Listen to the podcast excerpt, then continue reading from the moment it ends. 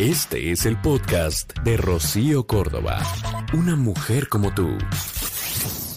La tienen muy difícil los profesores. Y esto no es nuevo. Ya sabemos que los niños están enfrentando bullying y los maestros, los maestros también, por parte de los alumnos que se pasan de lanzas. ¿Y en qué nivel es en donde se encuentra más este abuso, estas burlas, las bromas, entre comillas, porque están muy, pero muy subidas de tono, en la secundaria. Hoy hay muchísimos chavos que no entienden absolutamente nada de jerarquías, de límites, del respeto, de la educación, y está muy cañón, ¿eh? Se están metiendo el pie solos, porque no están pudiendo aprender, porque hay buenos profesores que dicen, no, bueno, qué ganitas, y se la evitan. Maestros que hoy dicen, me dedico a lo que quieras, menos a la docencia. Me deshacían el estómago. Salía con coraje día tras día. Y en México, en la Ciudad de México, es un tema. Las escuelas de Gustavo Amadero y Azcapotzalco son las que más casos registran desde el 2021. En la Ciudad de México, justo los alumnos de secundaria son los que más agreden a sus profesores. Y los casos han llegado hasta autoridades educativas em, a nivel federal, en donde hay reportes de agresiones, cosas que no podrías ni imaginar. Bueno, cuando ves ese tipo de actos, dices, ¿de dónde vienes? ¿Qué vives? ¿Qué oyes en tu casa? ¿Qué sientes? ¿Qué debes sentir? ¿Qué emociones manejas para pasarte a ese nivel con alguien que lo único que está tratando de hacer, bien o mal, porque sabemos que hay muchos profesores que, que quizá también les faltaría comprometerse de muchas formas, pero, pero que no te ha hecho nada. Profesores que si los papás les explicaran a los hijos, es su trabajo. Él también tiene una familia. Él también tiene unos hijos. Él también está tratando de hacer bien las cosas. Y hay profesores que tienen el suficiente carácter para plantarse frente a los chavos y decirles con tres palabritas, aquí nos llevamos así, ustedes allá y yo acá. Y no se confundan. Pero hay muchos otros maestros y maestras que pueden ser buenos en matemáticas, en biología, en ciencias, en... pero les falta ese carácter para imponerse. Porque además, aguas, ¿cómo te impones? Porque van, los chavitos te hacen un reporte y te quedas sin trabajo. Porque hoy los papás brincan y ¿qué, qué, qué, qué, qué? ¿Qué le dijiste a mi hijo? Y entonces los profesores están atados de manos y de pies. Y estamos creciendo la bola de personas confundidas que no entienden el respeto, que no entienden, sí, hay una jerarquía y el profesor debe ser respetado. No entienden de autoridad, de límites, de nada de todo eso que sería una guía. Justo, el límite es como un barandal. Hasta aquí llegas. Y el límite hace que no te caigas porque creer que por la vida tú puedes moverte como se te... y que el mundo... Lo único que va a pasar es que te vas a caer de muchas formas. Los chavos dejan de ser chavos y luego no los aguanta nadie, ni en un trabajo, ni una pareja, nadie, porque en su casa no recibieron lo más elemental que se llama educación decíamos que los papás amamos a los hijos, son nuestros hijos, lo amas. es sangre de tu sangre, literal, punto. Amas a tu hijo. Él con que te respete, ¿sabes? Y si en el camino te ama, te quiere, híjole, felicidades, algo hiciste muy bien. Pero por lo pronto, que te respete. Porque si te respeta, va a ser una buena relación. Y si lo respetas, porque el respeto es de ida y vuelta. Digo, para que fluyes con reciprocidad, por supuesto.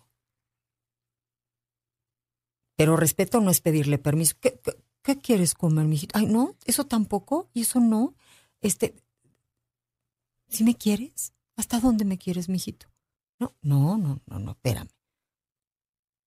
Cada quien tiene posiciones y es por el bien de ese hijo. Si dices que tanto lo amas, edúcalo para que lo puedan educar en la escuela. Nos cuesta muchísimo trabajo a los papás el asuntito de los castigos. Bueno, estamos tan acostumbrados hoy a que las palabras nos asustan, ¿no? Que de amante se pasó a novia, que de, no sé, este, divorciada a soltera. Y, y de los castigos, ay no, qué fea palabra, ¿cómo vas a castigar a tu hijo? A ver, es una consecuencia, si quieres vamos llamándole de una manera más suave porque castigo hay a quienes, de veras, ¿eh? Dicen, no, ¿cómo castigo? Digo, no sé cómo fue en tu casa y qué edad tengas, pero en nuestras casas de muchos de mi generación se acostumbraba el, pues sí, quitarte el permiso que te habían dado cuando te pasaste de lanza con tu hermano y o lo ofendiste horrible o le aventaste algo o, y entonces en ese momento la cosa cambiaba. O sea, el viernes ya no te podías ir así de cotorreo tan fresca como te ibas a ir porque había pasado algo en tu casa que había ofendido o que había lastimado a alguien. Y entonces en la casa nos enseñaban pues esto de la empatía, el ir y pedirle perdón a tu hermano, o el este, reconocer que la habías regado, que no era justo lo que dijiste o hiciste con... Pues sí, los hermanos normalmente era con quienes los papás nos medían, porque a la mamá no le aventabas algo, ¿verdad? Digo, hoy, hoy la cosa es distinta, pero no te atrevías. Y eso de las miradas, pues eran miraditas, estate quieto, bastante finas, y hasta necesarias y elegantes, porque cuando estabas así, ¿no? Este, entre los Limanturi y Corcuera o Sánchez y Gutiérrez, pero quiero decir, cuando estabas con más gente, nada más una miradita te decía, ya estate, ¿no? Primera llamada, segunda, tercera, o sea, había manera de comunicarnos, porque los, los chavitos estaban abiertos a recibir el mensaje del papá, de la mamá, y sabían que el estate era estate. Ya, párale. Yo me acuerdo que en mi casa, y alguna vez lo conté, pero de veras funcionaba, íbamos en el coche y bueno, cuatro chamacos, imagínate. Entonces, si no era uno, pues sabe el otro, y en un trayecto largo, pues más. Entonces mi papá volteaba y nos decía primera llamada. O sea, ya cuando lo empezábamos a colmar, volteaba y nos decía primera llamada, primera. Y así seguíamos, claro, primero te callas y luego vuelve a empezar el murmullo y luego otra vez el jaloneo y el jijiji y el jajaja y de repente ya había llorado uno y entonces iba por la segunda llamada. La tercera llamada ya no la anunciaba, ya nada más veas cómo el coche se orillaba, ¿verdad? Prudentemente, con mucha precaución. Él bajaba y entonces ya todos bien calladitos, porque ya sabemos lo que seguía y lo que seguía era un par de nalgadas, eran nalgadas nada más agresivo, pero en mi época así era. Y entonces todos calladitos, se subía al coche, volteaba y nos decía, tan amigos como siempre, ¿eh? como diciendo, aquí se la buscaron. Y va a haber quien diga, ¿cómo la nalgada? Oye, traumada no estoy. Y sí sé, este, o al menos supe mientras vivía en casa de mis papás, ¿no? Hasta dónde podía llegar y hoy los respeto, los amo y los adoro. Y no estoy promoviendo la nalgada, no quiero que se malinterprete, pero, pero sí estoy promoviendo los límites.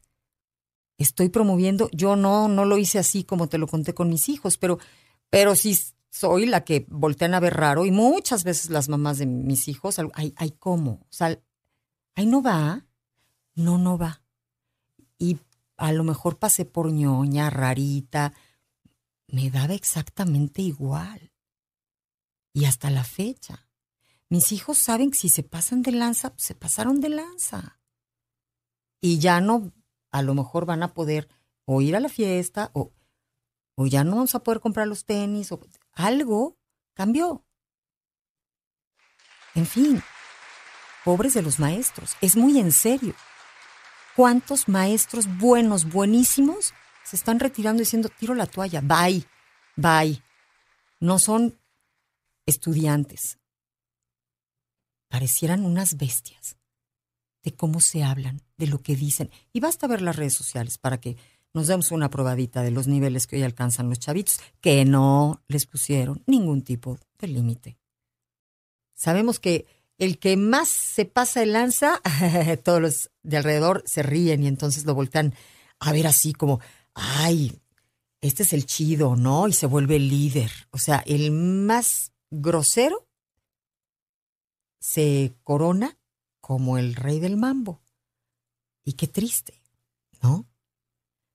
Hay escuelas, fíjate, en donde los chavitos que les gusta estudiar, que se les da el estudio o que simplemente son responsables, le tienen que bajar porque los molestan. Qué penoso. Digo, porque hay otras escuelas también donde se les ve a los que sacan buenas calificaciones pues, con cierto respeto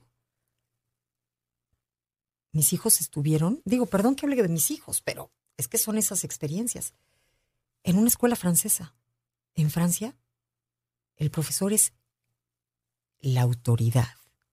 El profesor está varias rayitas arriba de los estudiantes. Y se ve y se nota. Y no estoy diciendo con prepotencias, no, los chavitos se cuadran porque es el profesor. Y eso ayuda. Simplifica las cosas, porque cada quien tiene una posición y se entienden. Y ahí sí ven con respeto al estudiante que se esfuerza. En muchas escuelas en México es el ñoño, el tetazo, el y lo molestan. Y entonces con tal de que no los molesten hay chavitos que quieren bajarle. Y eso es terrible, el mensaje es terrible. ¿no? Y para todas las mamás que están haciendo hoy su chamba con esos niñitos de uno, dos, tres, cuatro y así hasta 14, 15, 16, son las mamás que cuando esos chavitos salgan en la noche van a estar más tranquilas. O cuando los invitan a un viaje, un paseo, un algo, un fin de semana, un... son mamás que confían en el trabajo que hicieron. Supieron que no fue fácil, pero, pero es mejor hacer la chamba hoy que afrontar las consecuencias terribles de no haberlo hecho. Hay, bueno, ¿cuántos chavitos hemos visto que han violado, vamos a decirlo? Hasta estoy pensando la hora, bueno, los más chiquititos están en el kinder, pero chavitos que han violado en una fiesta a una niña. O sea, ¿qué valores? Eso es de animales.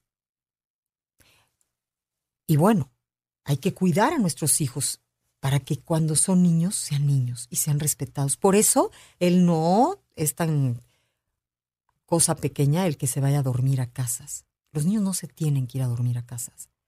Los niños se acaba un día y pueden empezar otro día y se pueden volver a ver. Pero los niños tienen que dormir en sus casas, hay que protegerlos. De niños para que crezcan siendo mentes sanas. Y jamás promuevan eso. Porque dicen, el niño que fue víctima de una situación de esas, no obligadamente, no obligadamente, va a ser un abusador. Lo que sí se sabe es que un niño que no vivió eso nunca, ningún tipo de abuso, es seguro que no va a hacerlo. Entonces, cuida la infancia de tus hijos en todos los sentidos. Cuidar es educar y cuidar es dónde lo dejas, con quién lo dejas. Ay, es que traigo un novio. No, espérate. Es que ya pasó tu época del novio solterita sin hijos. Si tienes hijos, primero van los hijos, dependiendo la edad, pero, pero si están chavitos, pues sorry por tu novio y por ti. Vas a celebrar el hecho de haber hecho tu chamba o vas a llorarlo, ¿no? Entonces mejor échale ganitas, ahorita no es llorar, es trabajar, después sí puede ser llorar. El podcast de Rocío Córdoba, una mujer como tú, en iHeartRadio. iHeartRadio. Okay, round two. Name something that's not boring. A laundry? Ooh, a book club. Computer solitaire, huh? Ah, oh, sorry, we were looking for Chumba Casino. That's right. ChumbaCasino.com has over 100 casino style games. Join today and play for free for your chance to redeem some serious prizes. ChumbaCasino.com. No purchase necessary. Forward, prohibited by law. 18 plus terms and conditions apply. See website for details.